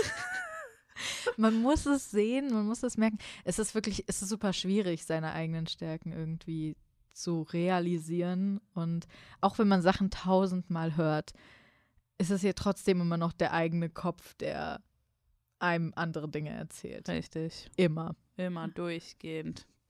Durchgehend irgendwas ganz anderes erzählt. Und oder halt auch Geschwister, die einem teilweise vielleicht auch andere Dinge in der Kindheit erzählt haben oder sowas. Und dass man dann halt am Ende irgendwie an einem Punkt ist, dass man das bekämpfen muss und die anderen Sachen einfach mal zulassen muss. Ja. Wenn du jetzt so ähm, auch so als Lehrerin auf das äh, zurückguckst, was äh, denkst du, kannst du den, ähm, was ist somit so die schönsten Erfahrungen, die du gemacht hast bisher als Lehrerin? Als Lehrerin Ja. keine. I love that. Ah, ey, es sind immer so, das sind keine, keine großen Geschichten tatsächlich, aber ich habe immer so einzelne Begegnungen mit irgendwelchen Kids, die mir ein Lächeln auf, äh, aufs Gesicht zaubern und da merke ich, ich mache den, also ich zweifle ganz häufig an meiner Berufswahl. Also ich weiß auch nicht, ob das ist, das ist, was ich wirklich machen werde bis zum Lebensende so oder bis zur Rente. Aber ähm, es gibt einfach eigentlich jeden, Mom jeden Tag so einen Moment, wo ich merke, es macht Spaß. Und vor allem mit den Kleinen. Also bei den, ich liebe Oberstufe, weil das so ein bisschen, endlich mal ein bisschen, das hat mal Inhalt, der Kunstunterricht hat mal Inhalt so ein bisschen. Also mein Kunstunterricht hat ganz viel Inhalt, Immer ich sagen. Inhalt. Aber so eine Schülerin letzte Woche, ich kam sehr gut gelaunt. Also freitags, fünfte, sechste Stunde sind meine letzten Stunden und auch von der fünften Klasse die letzten Stunden. Und ich komme aus der zweiten Pause sehr entspannt und sehr, ich komme summend in die Klasse rein, in den Kunstraum und äh, tanze so ein bisschen vor mir hin und denk so, okay, irgendwie bald ist Wochenende, nur noch zwei Stunden, hehe. Und dann kommt eine Schülerin auf mich zu und fragt, Frau Hetze, Sie sind heute aber gut gelaunt, kann das sein? Und ich so, ich habe dann ihren Namen gesagt und habe gesagt, ja, ich bin heute sehr gut gelaunt. Hast du ein Problem damit? Und dann meinte sie so, nein, ich finde das super, dann habe ich auch gute Laune. Und dann, und das war dann so, weißt du, das sind dann so Mini-Momente. Aber da habe ich dann, ich denke einfach an diesen Moment so häufig jetzt. Also es war letzte Woche, aber ich habe tatsächlich äh, viel an diesen Moment gedacht und sowas macht mir Spaß. Also so Interaktion neben dem Unterricht. Mhm. Das finde ich, oder äh, ich, Pausenaufsicht, das ist das Ätzendste, was es gibt.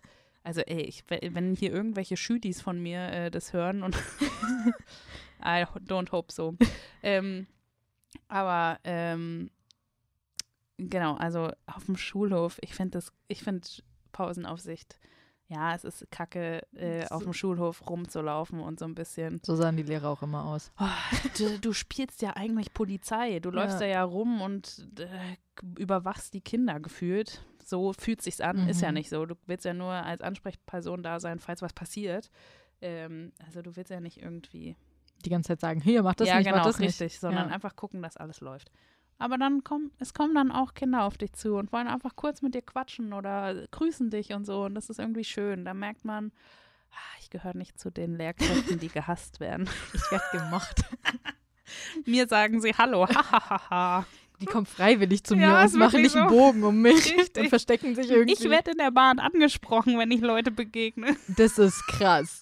Also da kannst du dir schon richtig, wow, Ja, da kannst du richtig, du bist in der Bahn angesprochen. Ich will die ja nicht ansprechen, aber sie kommen dann Bist trotzdem du zu mir. morgens in der Bahn Nee, ich fahre immer im? Auto. Hm, Ah, aber wenn du morgens angesprochen werden würdest, das wäre noch richtig das wäre krass.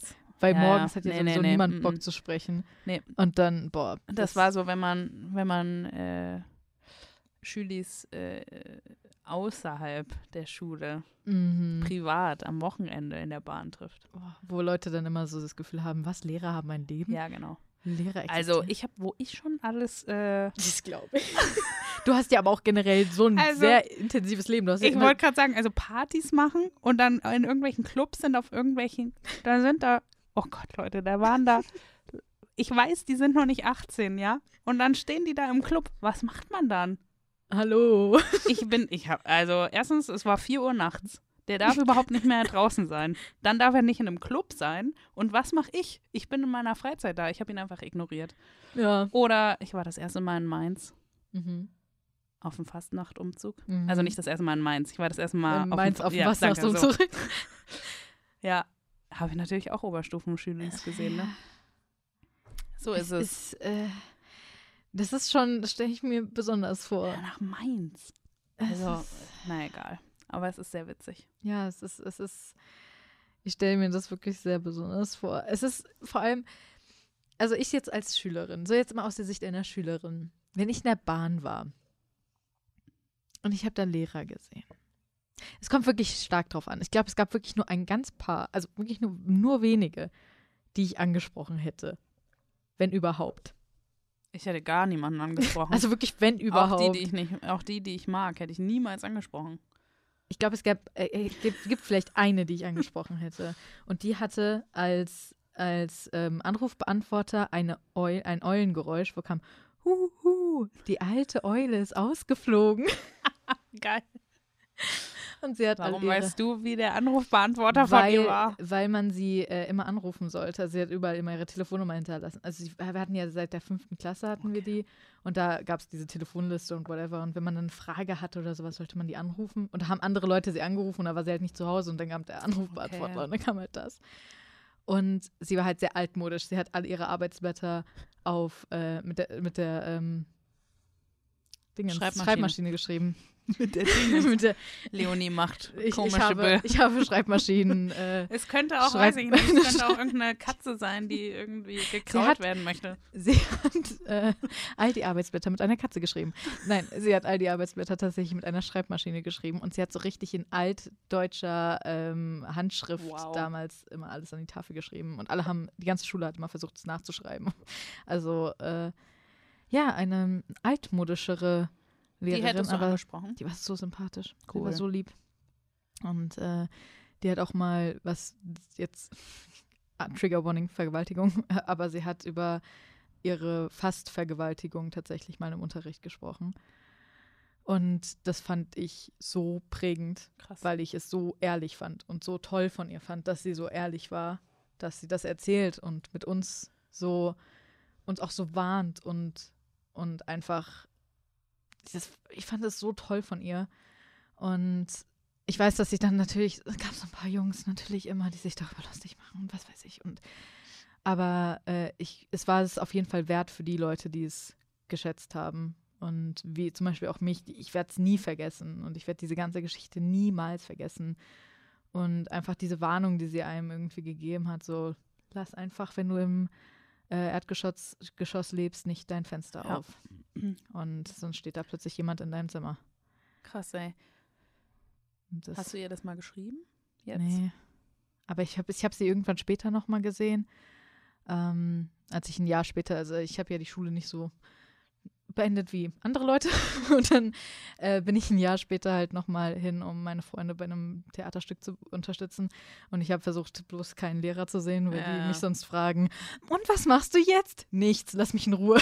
Und äh, sie habe ich dann aber halt gesehen.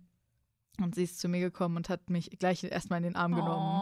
Oh, Und ich habe fast Oh, geheult. also es war ganz, Und dann hat sie mich halt gefragt, wie es mir geht. Und ich habe gesagt, ja. Und dann hat sie gesagt, ja, äh, ja, Leben, Leben läuft halt, ne? Und ich so, ja, man lebt halt, ne? Und sie hat einfach genau das Gleiche gesagt und hat nicht viel mehr gefragt, hat gemerkt, dass ich darüber nicht sprechen möchte und hat mich einfach nur in den Arm genommen. Und es war so lieb. Und man hat richtig gemerkt, dass ich ihr wichtig war und dass es einfach nur darum ging, okay, ich lebe noch, Oh, ich bin schön. einfach da. Und das, ich wusste, dass alle anderen Lehrer sonst nur gefragt hätten, "Hm, ja, was machen sie Ja, jetzt? Ja, ja. Und es ist so viel wichtiger, was ich denn jetzt akademisch mache oder welchen Beruf ich denn jetzt habe, als wie es mir denn mental geht. Und ihr war es so viel wichtiger, wie es mir geht als Mensch. Und ich hatte sie jetzt seit der fünften Klasse bis später in der Oberstufe immer wieder. Ja. Und deswegen war sie halt Ach, einfach, die hat mich begleitet. Und deswegen, I love her. She's the best, man. Vielleicht muss sie ihr das nochmal schreiben. Ja, ich muss mal. Freut sie sich garantiert. Ich habe auf jeden Fall, ich meine, sie ist halt schon älter und deswegen, da macht man sich den Kopf so, oh mein Gott, äh, ist, ist, lebt sie noch?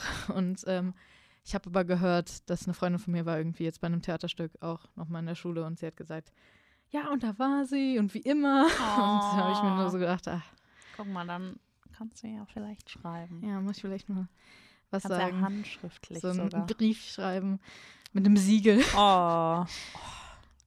Ich glaube, das ist so die schönste Wertschätzung, glaube ich, Ja. die Lehrkräfte, glaube ich, kriegen können. Einfach nur sagen, wie wichtig, also Ja. wie, was für einen positiven Einfluss schon. sie im Leben hatten. Ja. Dass man weiß, so, das sind einfach die Menschen, die einem im Kopf bleiben. So, ich hatte auch eine Rallye-Lehrerin, die super toll war. Und generell hatte ich eigentlich fast nur gute Rallye-Lehrer. Also so von Men vom Menschen her. Dass die wirklich, äh, und eine war richtig, richtig, richtig toll. Die hat mich auch aus einem anderen Rallye-Kurs rausgeholt, weil sie mich unbedingt in der Klasse haben wollte. Und weil Cute. sie wusste, dass die Lehrerin scheiße ist. Ja, also irgendwie Rallye-Lehrer, genauso wie Kunstlehrer, gell, Ja, Kunstlehrer haben seltsame Rufe, muss ich sagen. Der, der gibt der gibt's auch irgendwie, es gibt tatsächlich, ich hatte aber auch komisch, also ich hatte auch einen komischen Rallye-Lehrer, der hieß auch, das sage ich dir später, ähm, aber der, mit dem haben wir eigentlich nur Sister Act geguckt und Evan Allmächtig und Bruce Allmächtig Wow. und alle Filme, die irgendwie irgendwas, mit Irgendwas. Religion zu tun Mhm. haben könnten. Und äh, ja, das, äh, da hatten wir dann in der achten, neunten Rallye und wir hatten vorher fünf Freistunden. Und ich habe mir nur so gedacht, ja, Wow. da habe ich Bock dann für so ein paar Filme noch in die Schule zu Das heißt, fahren. du warst nicht im Rallye-Unterricht. Nicht immer. Manchmal. Ah. Weil ich meine, wer will das schon? Ich weiß, ich hatte montags, ich hatte also einen Kurs von mir, Mhm. also ich als Lehrerin Ja. hatte montags, glaube ich, ein achte, neunte, montags Das, mit einer neunten Klasse. das Also, war bei mir freitags. als das, ob die gekommen sind. ja, bei mir war es freitags. Das ist, das ist frühes Wochenende. Ja. Da gehst du doch nicht hin. Nee, Also- eigentlich, eigentlich darf Rallye auch nicht. Egal, das ist Rallye darf eigentlich nicht so spät liegen, Echt nicht? meinte ich mal. Das, also die meisten Schulen haben das eigentlich als Regel, dass Rallye und Ethik keine Randstunden sein Hm, dürfen. okay. Wahrscheinlich gerade geschwätzt, wird- deswegen geschwätzt, geschwätzt, ah, Geschwänzt wird. Geschwänzt. geschwänzt wird. Geschwanzi wansi. Geschwon Nennt man das so in Lehrerkreisen? Nein. Imagine, die Lehrer einfach nur so geschworen. Der hat sie wollen- geschwanzi wansied. Richtig. Vielleicht führe ich es jetzt ein. Ja, finde ich gut.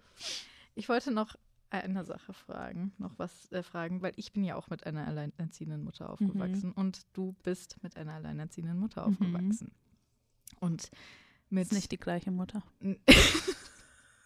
Wir sind übrigens Schwestern.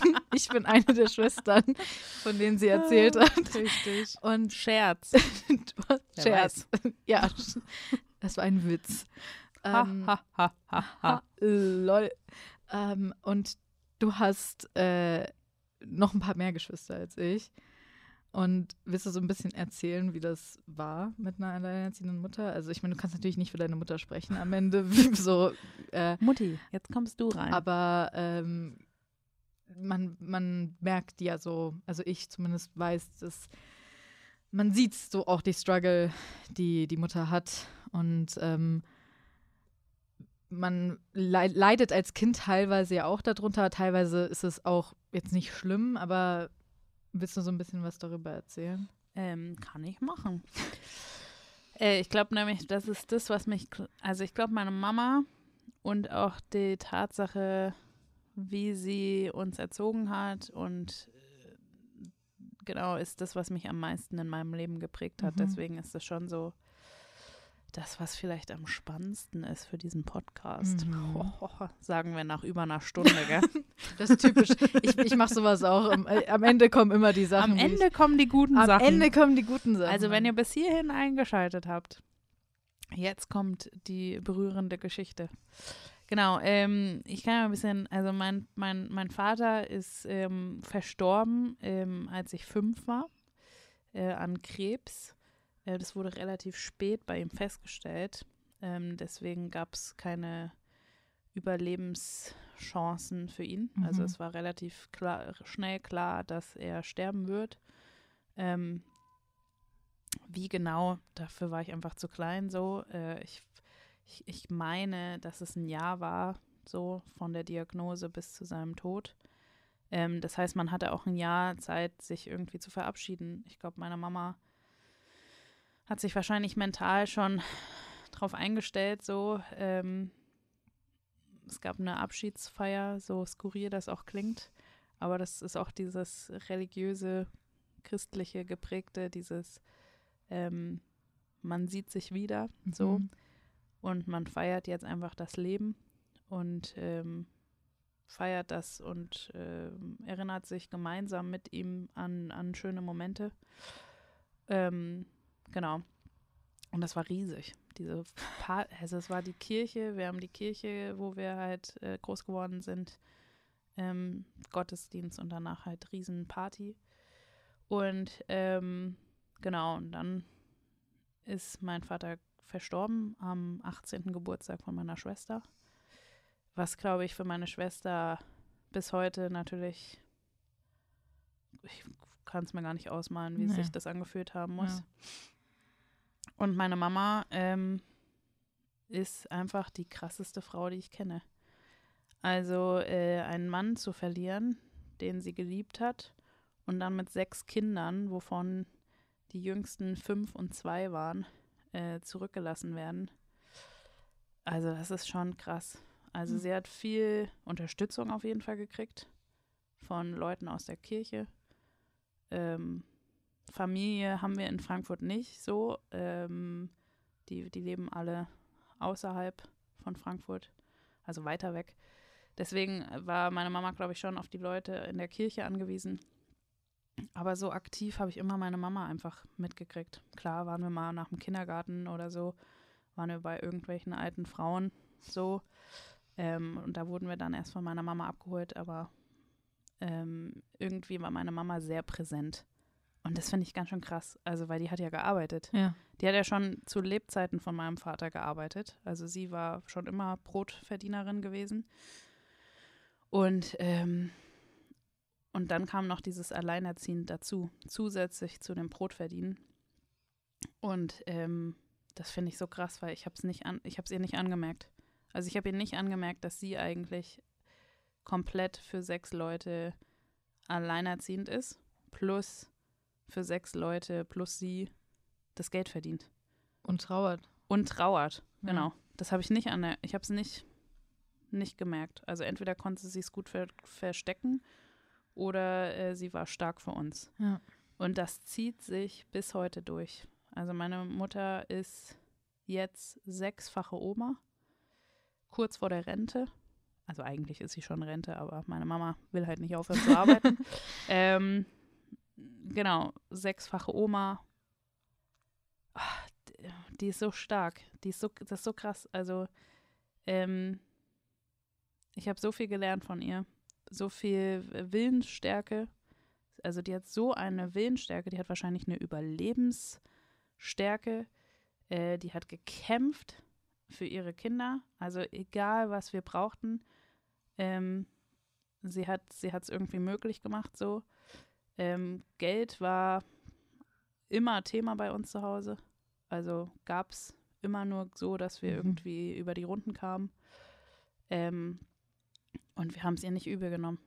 Also ich glaube, ähm, das ist auch so ein Ding, dass wir als Geschwister ihr das nicht übel genommen haben und einfach zusammengehalten haben. Und unsere Familie ist so krass zusammengewachsen. Also ich glaube, vor allem durch den Tod von meinem Vater, aber auch durch jetzt die Enkel. Also wir leben alle noch in Frankfurt. Mhm. So, Also, und wir sehen uns gefühlt täglich. Familiengruppe oder Familien-Instagram-Gruppe, wo wir uns minütlich irgendwelche Reels schicken und immer sagen, haha, das ist wie die Mama, haha, guck mal, das ist die Mama. So. Ähm, also wir sind so krass zusammengewachsen und meine Mama ist wirklich die, die Frau, die ich am meisten bewundere. Und äh, ihr das auch hoffentlich äh, genug sage. Ähm, sie sieht es übrigens nicht so. Mhm. Meine Mutter denkt, äh, sie ist schwach. Das sagt sie. Sie denkt, dass sie schwach ist. Meine Mutter denkt, dass sie nicht leiten kann. Ich denke mir so, Mutti, du hast eine sechsköpfige Familie alleine großgezogen. Die- und, und alle, Geld alle verdient. funktionieren, alle haben, alle, alle die sind alle, es alle funktioniert. da. Alle haben Job. Also ich meine, guck mal, alle haben Job. alle haben, Manche haben da Kinder. ja, Manche oder, haben PartnerInnen. aber das ist ja, also alle leben. Alle leben, alle sind tatsächlich irgendwie. Meine Mutter macht sich halt auch Sorgen. Also meine Mama Gut, aber jeder macht sich Sorgen, aber das ist, oh, das ist so toll, das ist so beeindruckend. Ja, ich finde es auch richtig beeindruckend. Ich Also glaube, das find generell ich- alleinerziehende Mütter ist es so, Das ist so heftig, gell? es ist so, Hut ab. also auch alleinerziehende Väter natürlich, äh, alleinerziehende Al- Menschen. Ja, alleinerziehende Menschen. Es ist so unglaublich beeindruckend und so viel Arbeit und vor allem, wenn man, wir hatten ja auch das Problem, dass bei uns die Familie nicht in Frankfurt lebt, sondern auch irgendwie 300 Kilometer weg. Mhm. Wie macht man, ich, es geht nicht in mein Gehirn, wie Ja. man das macht, also und gleichzeitig arbeitet und Und halt Das irgendwie noch irgendwie- klar im Kopf bleibt Ja, und irgendwie- Liebe trotzdem noch hat für die Leute um sich. und, Und, selbst irgendwie, weiß ich nicht, nicht komplett daran zer Ja. zerreißt. Also Hut ab. Und vor allem dann eben auch noch bei, ähm, in deinem Fall irgendwie mit einem Todesfall noch klarkommt in irgendeiner Form. Und vor allem auch noch deine, ich meine, die Kinder ja auch alle trauern und dann noch irgendwie den Kindern helfen, über Ja. die Trauer hinwegzukommen. Und also das ist super beeindruckend. Finde ich auch. Ich habe meine Mama sehr lieb. Ich habe sie ja auch schon kennengelernt und ich Stimmt. fand sie auch sehr sympathisch. Beim Kürbisschneiden, gell? ja. Wow, Ah. stimmt, ja, meine Mama. Als Luca mir ein Stück Kürbis auf den Fuß Oh geworfen ja. hat. Good old times. Und wir geweint haben wegen der vielen Zwiebeln. Es waren wirklich viele Zwiebeln. Ah. Ja, ja, wir haben schon zusammen Kürbisse geschnitten. Wir haben schon so viel Wir haben gemacht. schon so viel zusammen gemacht. das ist irgendwie, wir haben schon in der Kirche gepennt. Stimmt. ja, in der Kirche haben wir die Feier gehabt. genau. in der Kirche. full circle. Wow. Das Stimmt. ist- das ist- wow. Ja, Okay, krass. krass. Ja, ja. schön ist es. Es ist, ich danke dir sehr, dass du hier warst. Ja, in bitte schön. Podcast. Äh, ich danke dir sehr für deine Offenheit, vor allem, dass du äh, so viel ähm, Dinge erzählt hast, so viel schöne Dinge erzählt hast, so viel auch traurige Dinge erzählt hast. Ich habe sehr viel mehr über dich gelernt. Und es waren auch Sachen, die ich alles schon wissen wollte, immer mal wieder. Aber das Problem ist halt, wenn man sich immer in Gruppen trifft, ist es schwierig, so äh, teilweise genauer in manche Themen ähm, einzudringen. Hört sich unglaublich falsch an. Aber irgendwie geht's. Irgendwie ist es okay. Ähm, und ich wollte halt schon häufiger irgendwie, ich bin, ich bin ein neugieriger Mensch und ich möchte Dinge über Menschen wissen. Ja. Leonie, darf ich da kurz was sagen? ja natürlich. Ich finde das so interessant. Ich, ähm, also erstens mag ich den, den, das Format von diesem Podcast. ja. Ich weiß, du hast mir diese Sprachnachricht geschickt und ich habe, das war eine lange Sprachnachricht und ich habe schon gedacht, Ich schicke immer Sprachen. Ja, ja, aber das war schon so aus dem Nichts kam, glaube ich, eine sechsminütige Sprachnachricht und ich dachte mir so, was Stimmt, ja, die kam wirklich aus dem Nichts. möchte sie? und dann erzählt sie mir von diesem, von diesem Format und ich dachte so, geiles Format. Warum? Und dann habe ich gedacht, warum erzählt sie mir das? Und dann dachte ich, und dann sagt sie, ja, also du warst eine der ersten Personen, die mir in den Kopf gekommen sind. Und ich dachte so, warum? also ich habe nichts zu erzählen und jetzt sitzen wir hier zehn Stunden später und ich habe doch ganz schön viel geredet. Es ist immer so, dass Leute denken, sie haben nichts zu erzählen. Und jeder hat was zu erzählen. Ja, und nicht nur ein bisschen, ne? jeder hat sehr viel zu erzählen, weil wir haben ja alle schon ein paar Tage gelebt. Voll. Und ich glaube, vor allem, wenn man in manche Dinge einfach noch mal ein bisschen genauer reinguckt oder die ein bisschen genauer aufdröselt, sieht man so, wow, das ist vielleicht viel bedeutender auch gewesen, als ich gedacht habe. Oder manche Dinge sind auch viel, ich glaube, man lernt selbst auch mehr über sich teilweise, wenn man einfach noch mal reflektiert und über Dinge noch mal redet. Und wenn einem Fragen zum eigenen Leben gestellt werden von außen, die man sich selbst so nie gestellt hat. Also, weil ich habe dir ja Fragen auch Ja, da gestellt. musste ich ja auch auf einmal nachdenken, auf einmal. Ja, die hast du dir halt noch nie selbst gestellt Nee, teilweise. wirklich nicht. weil du selbst in deinem Leben, man, man lebt sein Leben ja einfach. Hm. Man lebt es ja einfach so vor sich hin und trifft dann Entscheidungen im Moment und macht es einfach so, wie man denkt, das ist richtig. Und das passiert. Und am Ende ist das dann halt einfach so gewesen, wie es war. Aber wenn man dann halt teilweise nochmal reflektiert und drüber nachdenkt, realisiert man vielleicht, wieso man manche Entscheidungen so getroffen hat und wieso das auch vielleicht wichtig ist, solche Dinge vielleicht auch zu erzählen und zu teilen, weil andere Leute daraus auch lernen können oder was mitnehmen können und das Gefühl haben, sich vielleicht auch verstanden fühlen und vielleicht die gleichen Erfahrungen gemacht haben oder eben, wie gesagt, auch komplett andere Erfahrungen gemacht haben und sich denken, boah, das habe ich, ich, ich Ja. bin ein komplett anderes Leben, ich habe ein komplett anderes Leben, aber ich verstehe vielleicht, wieso andere Leute so ein Leben leben oder wieso andere Leute ähm, vielleicht so einen Weg auch gehen. Und es gibt vielleicht Leute, die sind, äh, haben, sind mit zwei Eltern aufgewachsen und äh, als Einzelkind und sind atheistisch Ja. und äh, hören diesen Podcast und können sich mit quasi eigentlich nichts davon in irgendeiner Form, finden sich nichts davon wieder, aber denken sich, wow, es ist krass, mal so einen